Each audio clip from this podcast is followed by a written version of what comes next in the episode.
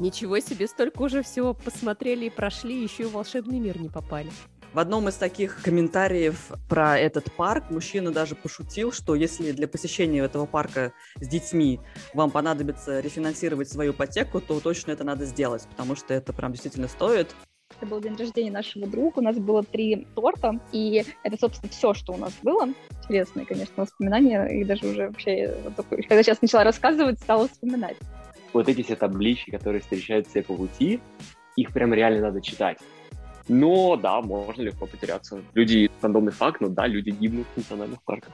И еще давали интересную штуку, которую, мне кажется, обычно дают школьникам на въезде, но, видимо, нас посчитали за школьников. Товарищ Медведь, можешь, пожалуйста, лапу мне побрызгать? И там есть прямо какая-то официальная цифра, официальная скорость, с которой водопад увеличивается в высоте. В любом случае, какой бы национальный парк люди не посетят, особенно один, там первый раз в США, они в любом случае будут в восторге, потому что каждый парк уникален, mm интересен и, не знаю, масштабен.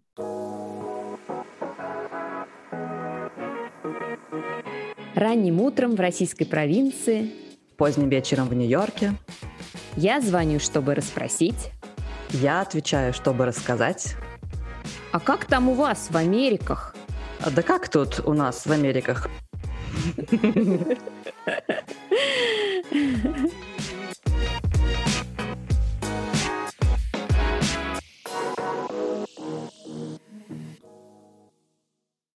Привет всем, кто слушает подкаст «А как там у вас в Америках?» У микрофона Аня из российской провинции, и я передаю свой пламенный привет в Нью-Йорк.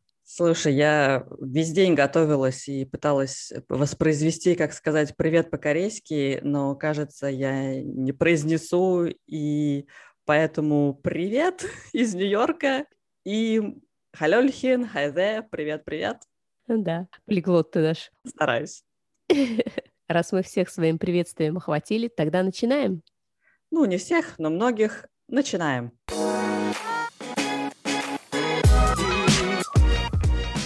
Нин, наш подкастик уже начинает разрастаться и набирать обороты. Порог в 2000 прослушиваний преодолели, аудиторию на двух континентах охватили и, думаю, можем позволить себе сделать выпуск по заявкам слушателей. Ты как, согласна? Ну, я тут вчера, правда, открыла, что, оказывается, статистика из Яндекс Музыка и ВКонтакте не идет, так что, мне кажется, мы уже преодолели 3000 прослушиваний. Ого, ничего себе, ну вообще, какие вы молодцы, тогда тем более. И я воспользуюсь случаем и напомню, что вы можете подписываться на наш канал в Телеграме, а как там у вас в Америках, одноименную группу во Вконтакте, профили Нины Романовой и Анны Куприяновой в Инстаграме и оставлять свои комментарии к выпускам, пожелания и предложения по темам и гостям. Ваши мнения и предложения очень важны для нас, и также они помогают продвижению нашего подкаста. Да, настолько важны, что специальный выпуск делаем. Ну, ты мне так и не ответила на вопрос-то. ты не против сделать выпуск по заявкам слушателей? А, конечно, не против. Я только за. От нашей постоянной слушательницы Светланы пришел ним тебе вопрос. Цитирую. Вы вскользь говорили о парке Гарри Поттера, но хочется еще. Что он из себя представляет? Что там можно найти? Как ты готова с нами поделиться секретиками? Да, я готова поделиться секретиками. Конечно же, а, Антон, мой муж, лучше бы рассказал про эту нашу поездку. Ну, я попробую. Но мы не дадим ему такого удовольствия. Не пусть его к микрофону. А то это будет на час. Парк Гарри Поттера является частью огромного развлекательного парка Universal в Орландо, и это штат Флорида. И эти парки знамениты своим иммерсивным опытом, что означает погружение в тот мир, который мы видели в кино. Так вот, в мире Гарри Поттера можно оказаться двумя путями. Сразу пойти на вокзал и поехать в школу магии или пройти мимо вокзала и дальше через разлом в стене очутиться на диагонале, где можно найти различные магазинчики, такие как лавка братьев-близнецов Визли с шуточными сувенирами, лавочка Оливандера, где Гарри Поттер, кстати, купил свою первую палочку, и вы также в этом магазине, в этом парке можете купить себе палочку и даже испытать на себе все сложности выбора палочки. Да, наверное, это такой очень нелегкий выбор. У тебя как Антон приобрел себе палочку? конечно, приобрел, а, но вот, к сожалению, он не смог поучаствовать вот в этом а, прекрасном посвящении, когда палочка выбирает тебя. И дальше по улице мы можем увидеть величественное здание Гринготс банка с огнедышащим драконом на крыше, и прям можно видеть там в каждые 5 или 10 минут он огнедышит. И на этой же улице мы можем попробовать тематические сладости и, говоря языком фанатов, прочувствовать то наслаждение героев, которое они испытывали, когда поедали эти конфеты в поезде, например. Вы прочувствовали, надеюсь? А, да, конечно. А, Антон, мне кажется, там все сладости пробовал. И закончив тур на Диагонале и приобретя все необходимое для путешествия в Хогвартс, можно пообедать в таверне рядом с тематической кухней. И дальше можно отправиться на Кингс-Кросс станцию, которая находится в Лондоне. Это реальная станция. И здесь мы продолжаем погружаться в мир Гарри и, конечно же, встречаемся с платформой 9 3 четверти. Архитекторы парка очень постарались и с помощью визуальных спецэффектов смогли воссоздать элемент прохода через стену, и отсюда мы попадаем уже в волшебный мир Гарри Поттера. Ничего себе, столько уже всего посмотрели и прошли, еще в волшебный мир не попали. Да, конечно же, это незабываемое просто ощущение, особенно если вы большой фанат Гарри Поттера. И даже уже первые шаги по платформе и вид идеально воссозданного Хагвард Экспресса не оставят вас равнодушным. И само путешествие на поезде наполнено событиями, так как сопровождается видео и аудио спецэффектами. И вот этот поезд прибывает в деревушку Хогсмит. И Хогсмит знаменит у нас в первую очередь чем? Таверны «Три метлы», если по-русски, которая очень часто упоминалась в книге о Гарри. И в этой таверне подают знаменитое среди волшебников сливочное пиво. Интересно, оно со вкусом сливок или слив? Сливок. Оно прям действительно очень вкусное, такое сладенькое, как десерт. И это только начало, я имею в виду, в этой встрече с таверной. И дальше уже, пройдя сквозь центральную площадь этой деревушки, перед вами открывается вид на замок, где расположилась школа волшебства и магии Хогвартс. И здесь находятся тематические аттракционы, на которых можно пощекотать свои нервы. Так вот, мы и пощекотали на одном из них, что потом откачивали меня этим сливочным пивом. Аттракцион представляет собой мотоцикл Хагрида, и ты мчишься на приличной скорости по рельсам, которые резко меняют свое направление, взмываешь ввысь в какой-то момент из тумана, потом мчишься спиной, а под конец вообще испытываешь эффект свободного падения. Мы приложим ссылку на видео с этого аттракциона, чтобы вы также могли оценить, э, как это выглядит. На видео, конечно же, так не ощущается такая скорость, но все-таки вы услышите, как там люди кричат. Да, визуализировать твои слова можно будет. Скажи, а сколько потребуется времени и денег для посещения такого парка?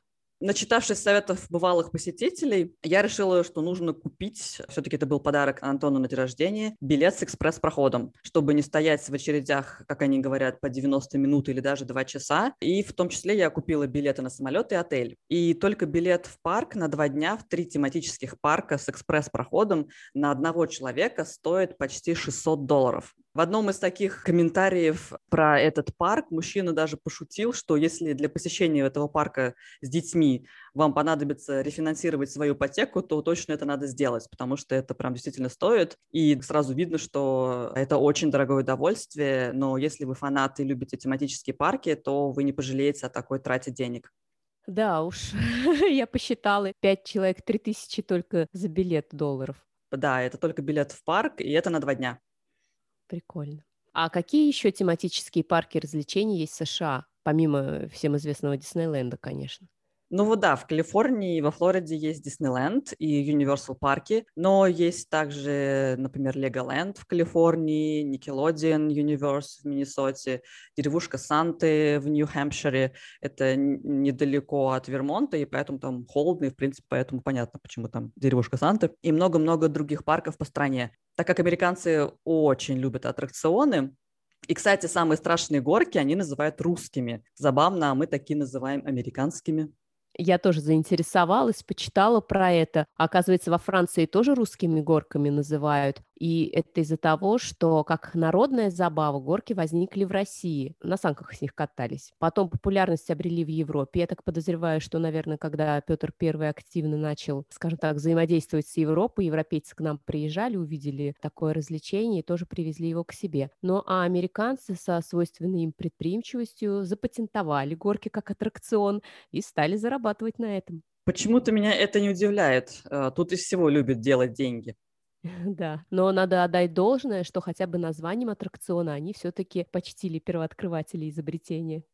Ну да, но капитализм такой капитализм. Да, мне просто понравилось. Запатентовали аттракцион. Вообще, патент на аттракцион. Нам тоже надо запатентовать свой подкаст, пока никто не перехватил идею. Наш аттракцион. Да, словесный. Надеюсь, что Светлане понравился твой рассказ про парк Гарри Поттера. Мне вот хотелось, как в бабушке в советских сказках, такая открывает окошко и начинает «А сегодня я вам поведаю». То есть я вот старалась даже такой голос создать. О парке Гарри Поттера. Ну, Все-таки о Гарри Поттере разговариваем. Какой-то волшебный звук должен произойти. Взмах волшебной палочки или заклинание. Да. Так, ну раз мы уж о парках развлечений поговорили, тогда давай ответим еще на один вопрос нашей слушательницы Светланы. И спасибо ей огромное за такой подробный комментарий в нашем телеграм-канале и такие хорошие вопросы. И поговорим о национальных парках США. Да, отличная идея. Как раз мои друзья Аня и Паша только что вернулись из путешествия, в ходе которого они посетили три национальных парка, поэтому предлагаю подключить их к нашему разговору. И, кстати, угадай, откуда я их знаю? Из вашего соседского чатика. Какая догадливая. Да, ваш соседский чатик тоже надо запатентовать или в Красную книгу заносить. Такие уникальные личности там собрались. Ребята. Ребята, привет. Привет, привет. Привет. Расскажите, пожалуйста, сколько вы уже живете в США и почему переехали? Аня, давай. А, мы переехали почти три года назад, в сентябре будет три года. Я выиграла грин-карту. Это было условно в никуда, был такой челлендж. Собственно, без а, какого-то конкретного плана, а, чем заниматься, где жить, что делать, поэтому была сплошная импровизация. Я даже помню как раз момент, когда а, я условно лежал на диване перед выбором о том, что все-таки мы будем подаваться а, на собеседование, когда мы уже знали о том, что мы выиграем. Выбор, казалось бы, простой, то есть ты лежишь, вот нужно брать решение, а ты понимаешь, что от этого решения зависит ну, лет так пять твоей жизни ближайших. В общем, да, мы подумали, что раз уж такая возможность выпала, можно бы и рискнуть. С тех пор уже три года как рискуем. Пока идет неплохо. Здорово. Да, ребята такие счастливчики, которые выиграли, потому что некоторые играют по 10 лет и, и не могут выиграть. Мы говорим сегодня про национальные парки. И сколько вы посетили парков за это время? Мы пытались, на самом деле, подсчитать перед выпуском и поняли, что, наверное, в районе восьми. Но точно сколько мы не можем сказать, но да. где-то так. Всего в Америке Здесь есть приложения, которые позволяют тебе отмечать количество стран, в которых ты был, даже количество штатов, но пока я не видел приложения чисто для парков. Наверняка оно существует, но просто у меня его нет, поэтому про парки не могу сказать точно, но я думаю, что да, где-то типа 8, наверное, плюс-минус. Ну, 8, я, кстати, думала, что это всего лишь 3, а 8 это прям приличный такой уже. Ну, Три это мы в последнюю поездку, у нас было три поездки, которые как бы были вокруг национальных парков. Две из них прям вот чисто по национальным паркам мы ездили, поэтому все в сумме около восьми. И откуда у вас такой интерес именно к паркам? Вы любите природу? На самом деле, первый национальный парк, который мы посетили, это был Йосемити. Национальный парк, это было наш первый год, когда мы переехали в США. И мы ездили с друзьями из России, они прилетали из Москвы, а мы, собственно, из Нью-Йорка. И всю программу полностью составляла моя подруга, поэтому мы поехали просто по ее плану. И, наверное, это у нее был больше интерес к, к природе, а нам просто очень понравилось, потому что мы собственно, сразу окунулись, э, ну, то есть если вот сейчас в поездке мы ездили и жили в отелях, а тогда мы жили в палатках, это не совсем такие палатки, как в нашем, не знаю, русском понимании, которые мы сами разбиваем, это такие шатры, в которых стоит уже кровать, и, по-моему, там просто стояла тумбочка, и, и наверное, все. И угу. вынесен такой короб, куда можно складывать еду, а он закрывается, это медведи. В Йосемите было запрещено что-либо есть или пить внутри этой палатки, потому что это как-то может разодорить медведь. Везде были таблички, что этого делать нельзя. Вообще у нас такое знакомство произошло с национальным парком. Мы приехали в конце сентября туда. В Нью-Йорке была очень теплая погода, и мы приехали из Лос-Анджелеса, и тоже было очень тепло и хорошо. Мы как-то были совсем не подготовлены, потому что мы заезжали в парк на три дня, были уверены в том, что там а, вся инфраструктура есть, ну, в плане того, что там можно купить продукты, там много ресторанов, кафе, то есть мы как-то совершенно не закупились заранее едой, не подумали про одежду специальную, ботинки для хайкинга или еще что-то. Мы просто вот на такой какой-то веселой волне туда заехали.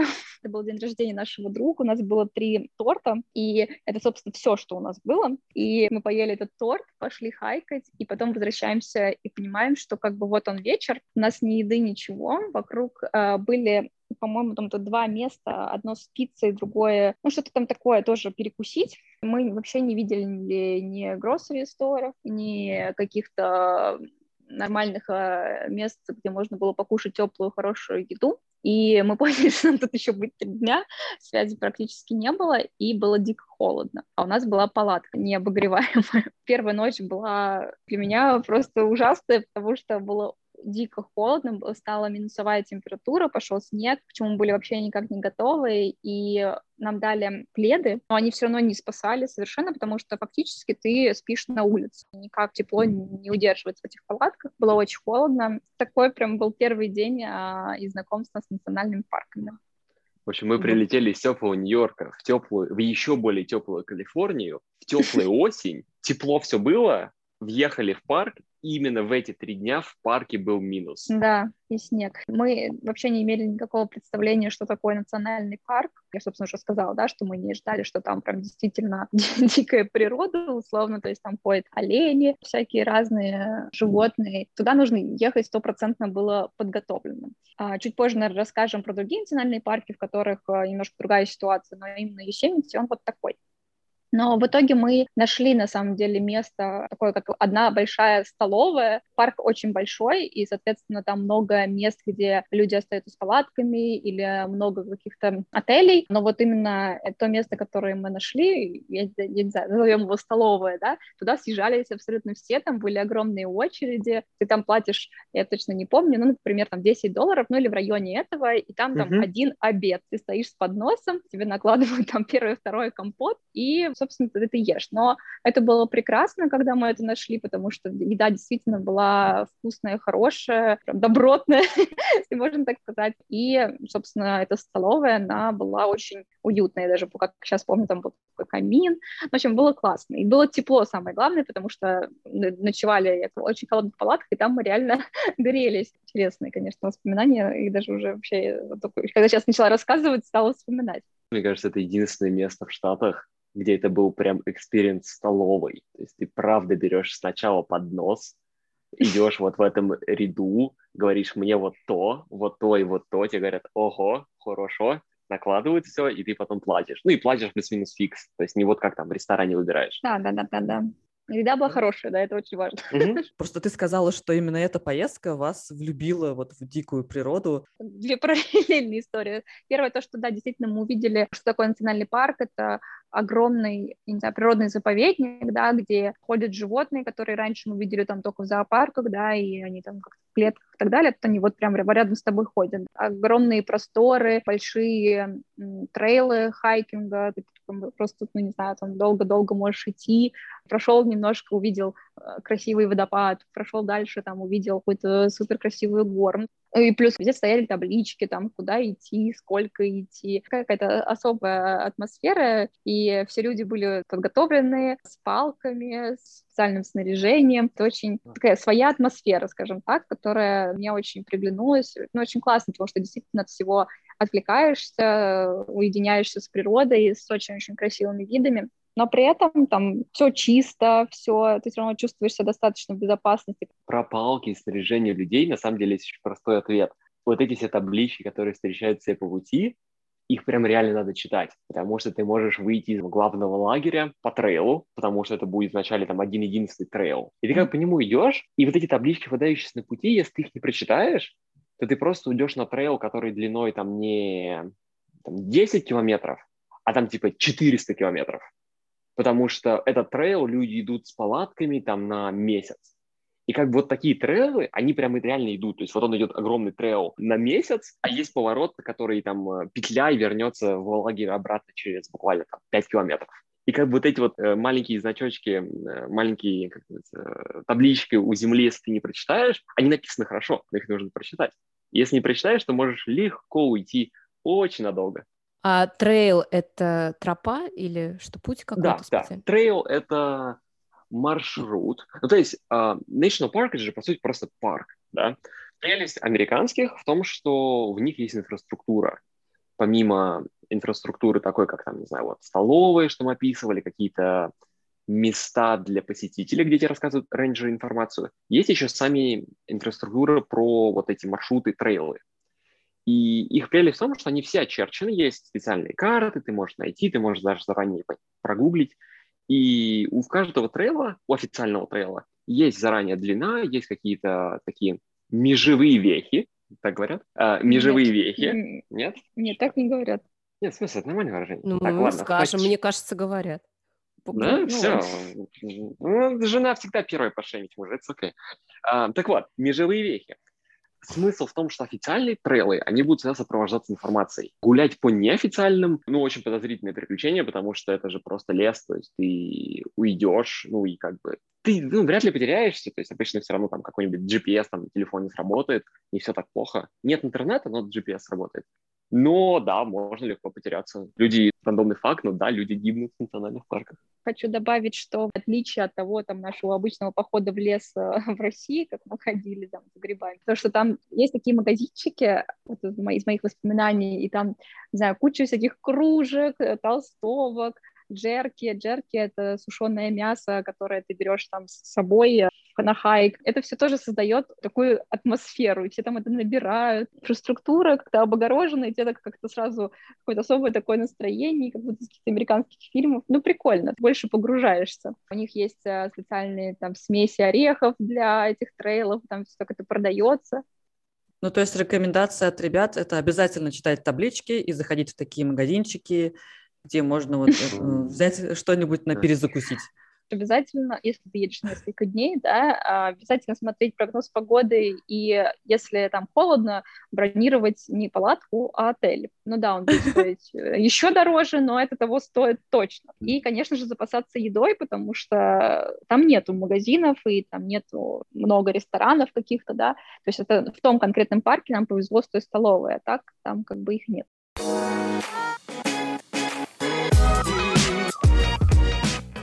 Штука, которую я хотел бы, чтобы кто-то мне сказал раньше, но хотя бы я с вами поделюсь. Перед тем, как вы поедете в национальный парк, про который вы уже там посмотрели, что-то почитали, откройте сайт nationalparkservice.gov, nps.gov, как, что переводится как Национальная служба парков.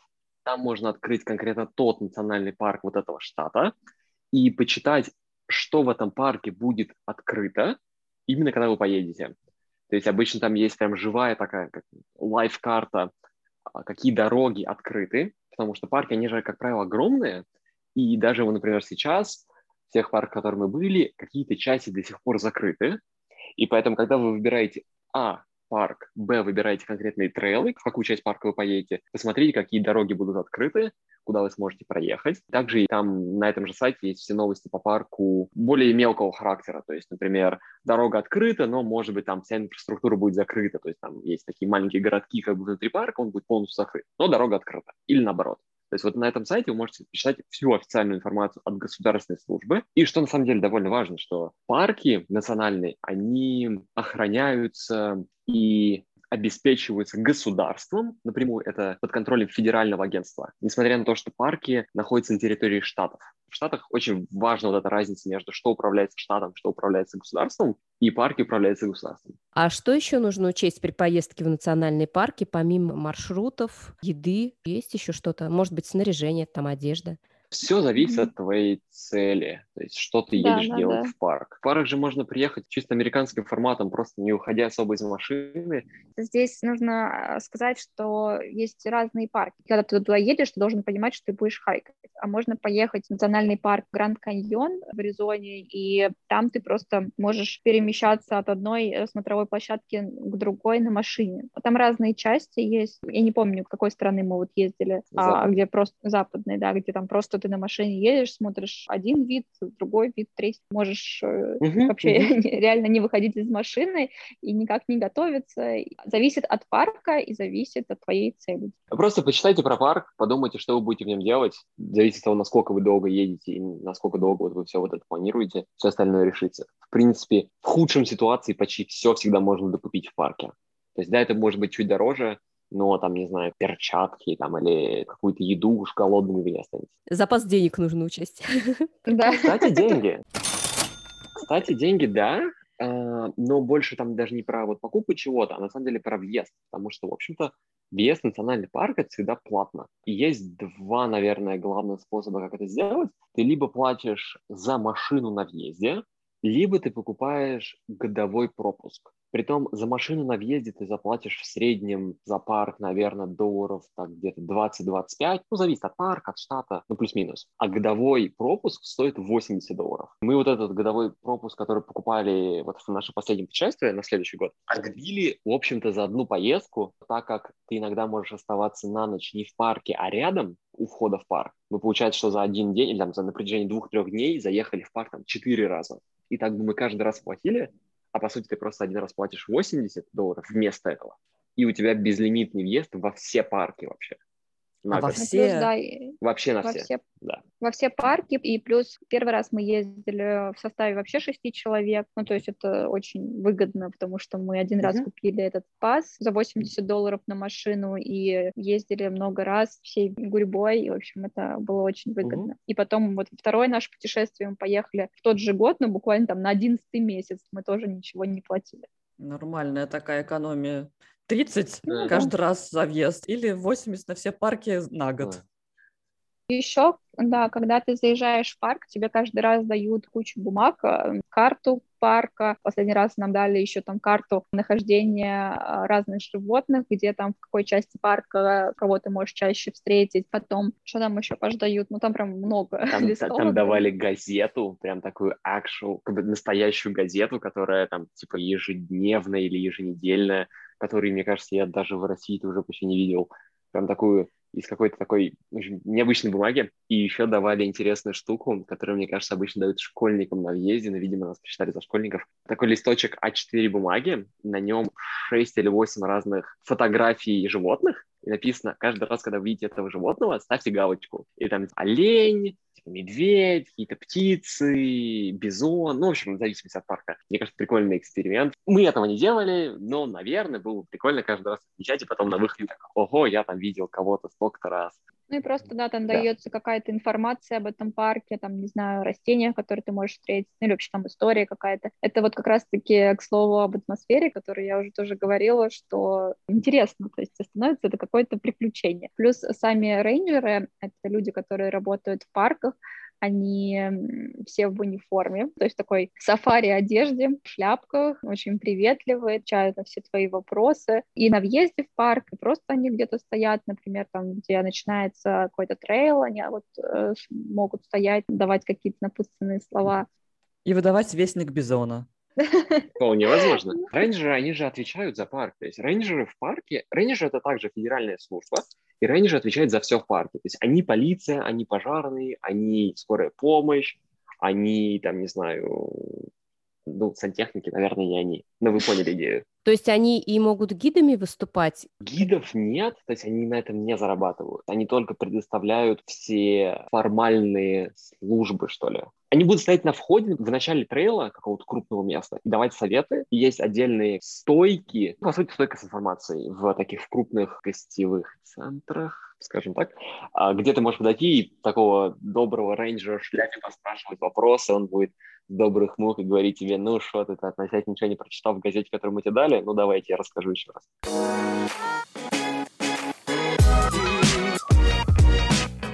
Получается, что если ты ходишь по официальному маршруту, то там не заблудишься. А если пойдешь сам куда-нибудь, сойдешь с тропы, скажем, то там уже реально заблудиться, да? Кстати, да, можно да, ли сходить с тропы? Вот можно ли или тебя штрафуют? Не-не, точно тебя не штрафуют, ходи где хочешь, вопрос просто твоей безопасности. А на въезде ты подписываешь, что я зуюсь не помереть, а если помру, это моя вина? Нет, нет, мне еще, кстати, да, вот к этой теме очень забавные таблички у них там везде о том, что здесь небезопасно. Тут ходят медведи, тут тут ходят волки. Просто знайте об этом, мы вас проинформировали. А дальше вы сами решаете, идти вам в лес, не идти. Мы за это ответственности не несем. Ну и то же самое это с тропами. Хочешь идти куда-то, иди, но это твои проблемы. Ну да, то есть рейнджер не будет бегать за тобой, особенно где-то в глубине леса и такой, на тебе штраф. Но на входе в какие-то более-менее отдаленные трейлы, маршруты, там будет стоять табличка, вот, про которую Аня упоминала. Там помимо вот этой информации, что типа это регион медведей, будет еще такая... Два, наверное, любопытных момента.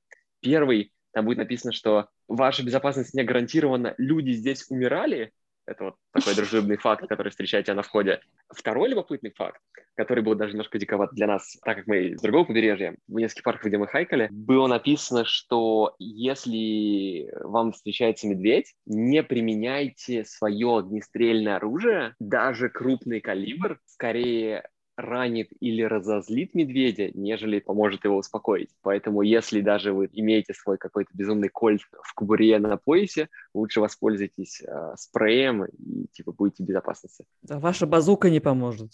Да, да, да, да. Ну, то есть, типа, люди, как бы люди actually ездят там вот с ружьями или ездят с пистолетами в кубуре. Ну, то есть, это вот та часть страны. То есть, там это норма. То есть люди ожидают, что у тебя будет оружие, и говорят, ну, знаешь, это круто, но типа не надо. По поводу другой части страны, я помню, когда мы только переехали, и это было вот, это был Нью-Джерси тоже, и там на входе в кинотеатр было написано, пожалуйста, свои ружья оставляйте за дверью кинотеатра. То есть как бы даже здесь предполагаешь, что ты можешь прийти с ружьем.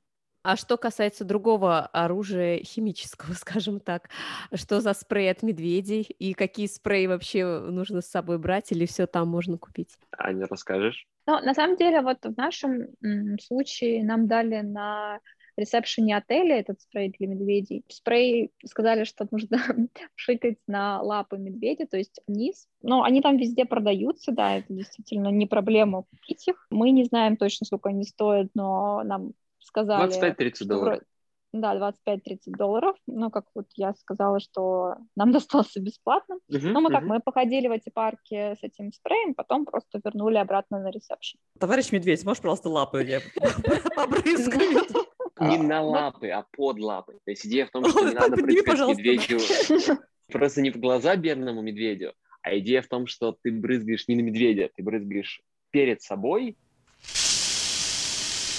что если вдруг медведь будет бежать на тебя, он попадет в это облако, ну, а, это все-таки ага. баллончик, там, скорее облако, чем э, что-то, во что можно наступить. Это, по сути, как такой, знаешь, перцовый баллончик, только с активным веществом против медведей. Мы не встречали медведей, но мы встречали, в принципе, все люди, с которыми мы разговаривали, они все их видели. И вот они все говорили о том, что да, нужно иметь за баллончик, баллончик. Мы так и не встретили. Хотя были за баллончиком.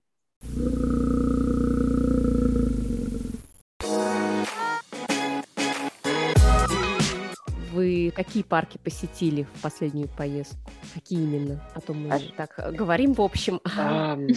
Последняя, вот последняя наша поездка, мы из Нью-Йорка прилетели в штат Юта, в город Солт-Лейк-Сити. Город, пожалуй, знаменит единственным фактом, что там живут мормоны. Все, больше про этот город не так много увлекательных вещей нет.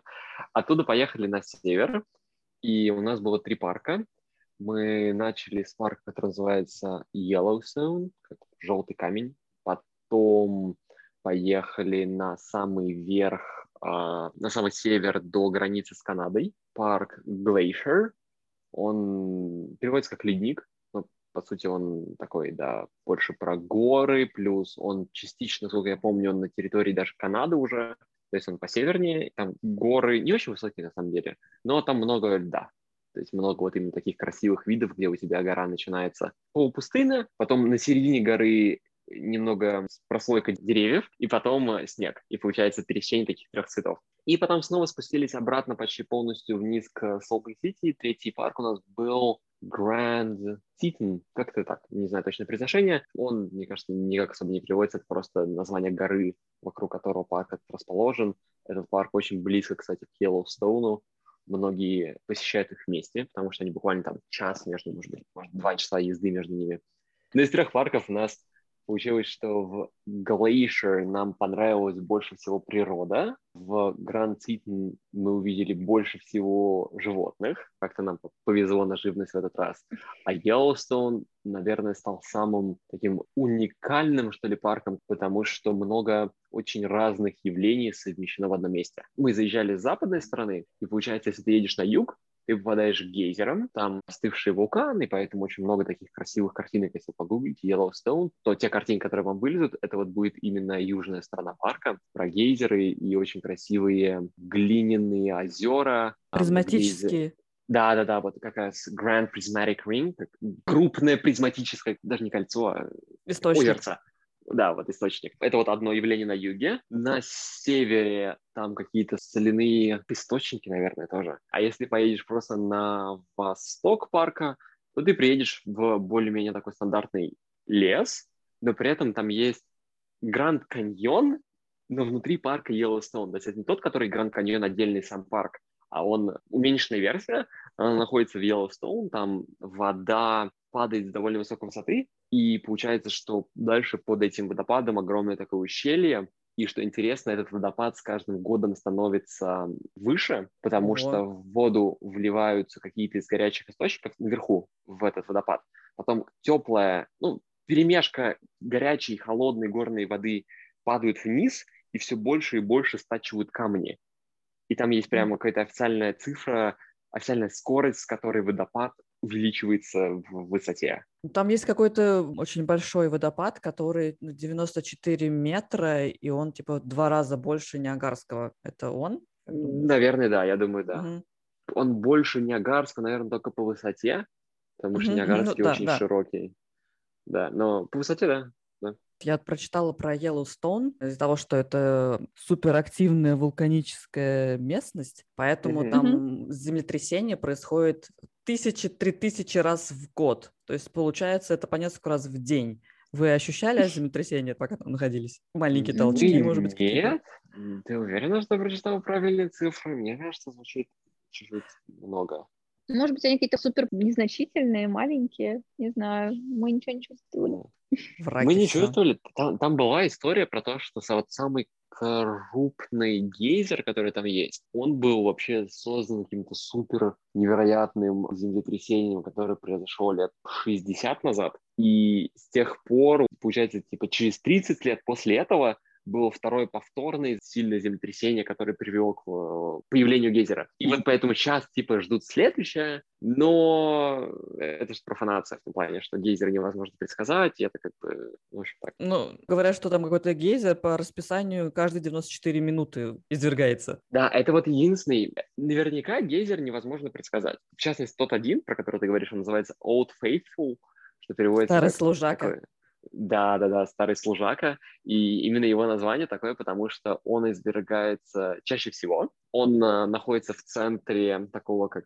гостевого комплекса. Рядом с ним построен отель, какая-то живность, есть инфраструктура. И он извергается, получается, каждые, да, вот часа полтора с точностью плюс-минус типа 10 минут.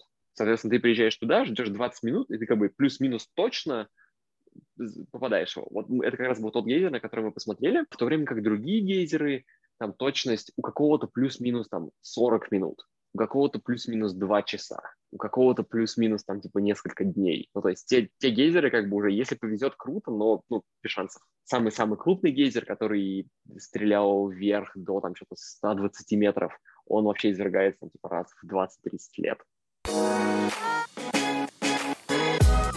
Получается, между парками вы передвигались э, на арендованной машине, а внутри парка как, пешком или как? И внутри парка тоже на арендованной машине. А, Как бы мы взяли машину, получается, на 10 дней, и парки же очень огромные. То есть там иной раз, чтобы проехать просто парк насквозь, ты можешь ехать часов там 4, может больше. То есть парки — это огромные ну, иногда ущелья, иногда это огромные равнины, иногда это просто, по сути, вся территория вокруг крупной горы. В той части страны без машины вообще никак.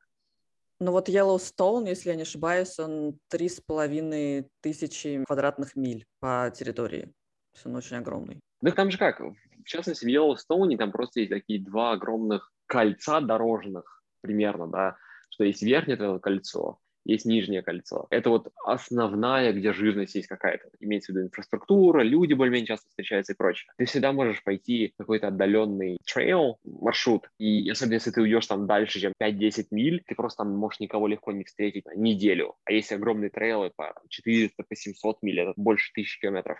И люди ходят такие.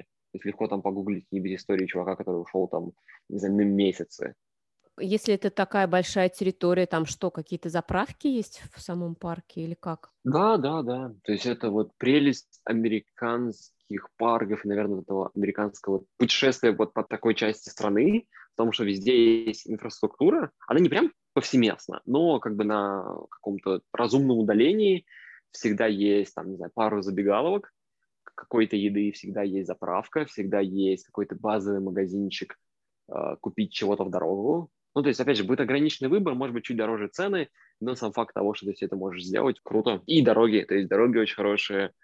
А в какое время года лучше посещать парки? Я бы сказал, зависит от парка и зависит от того, что вы хотите.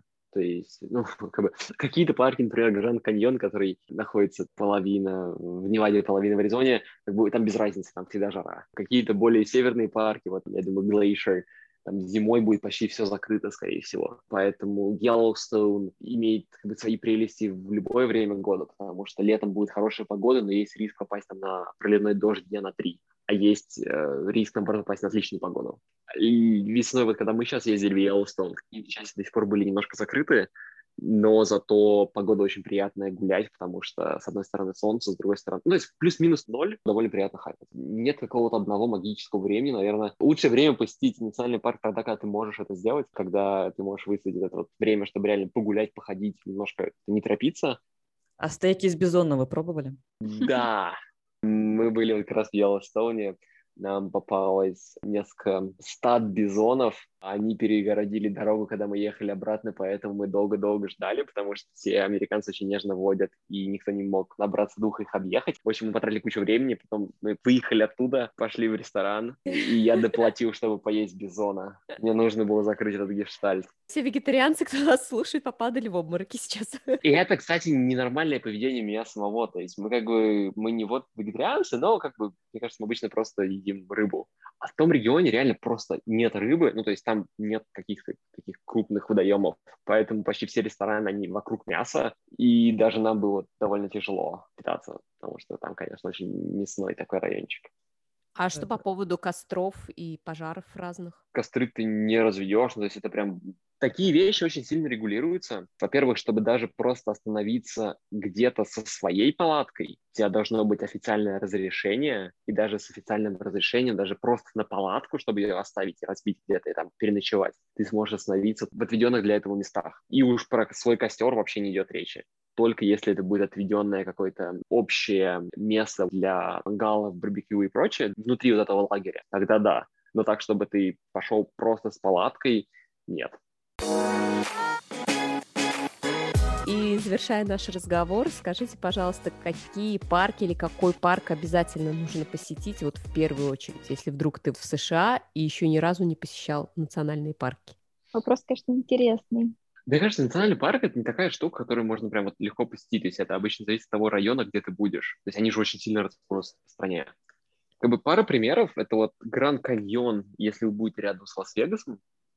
Это, получается, Невада или вот юг Калифорнии. То есть из Лос-Анджелеса можно доехать. Это вот Гранд Каньон, потому что это просто огромная такая штука, которая просто как-то непривычна взгляду. Это очень много метров вниз, там чудесная инфраструктура, там такой прям стеклянный мостик над ним высовывается так, чтобы ты там метров прям на 5-10 вышел над пропастью. Это если посмотреть. Если чуть-чуть походить, то, наверное, Yellowstone ну да, все крутые. Все парки интересные, зависит от того, реально, где ты будешь, рядом с чем вы будете. В Йеллоустоуне я сказал, потому что за один день можно объехать эти вот все три места, три главных части парка, которые я писал, что гейзеры, потом соляные штуки, и потом каньон, тоже маленькая версия Гранд Каньона, поэтому это как бы удобно логистически. В любом случае, какой бы национальный парк люди не посетят, особенно один, там первый раз в США, они в любом случае будут э, в восторге, потому что каждый парк уникален, угу. интересен и, не знаю, масштабен. И очень угу. здорово, что такая, такая развитая инфраструктура. Да. Вроде бы, да, да, вроде да, бы ты в, в дикой природе, но и цивилизация рядом. тут же прям. Да, Да, да, абсолютно. да.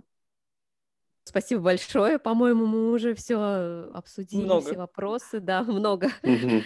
информации узнали. Спасибо большое за такой интересный рассказ и описательный. Да, Нина, Спасибо Аня, вам. вам, вам спасибо, что позвали. Надеюсь, кому-то будет полезен. В первую очередь совет nationalparkservice.government. На этом сайте есть все детали. Вот прям я бы хотел, чтобы кто-то мне сказал это раньше. О, здорово, спасибо большое за такой главный совет в конце. Обязательно укажем это в описании. Всем больше парков. Да, и спасибо огромное, что нашли время и рассказали прям по горячим следам, можно сказать, про ваше путешествие по парку. Да, конечно, вам спасибо, что позвали. Спасибо. Пока-пока.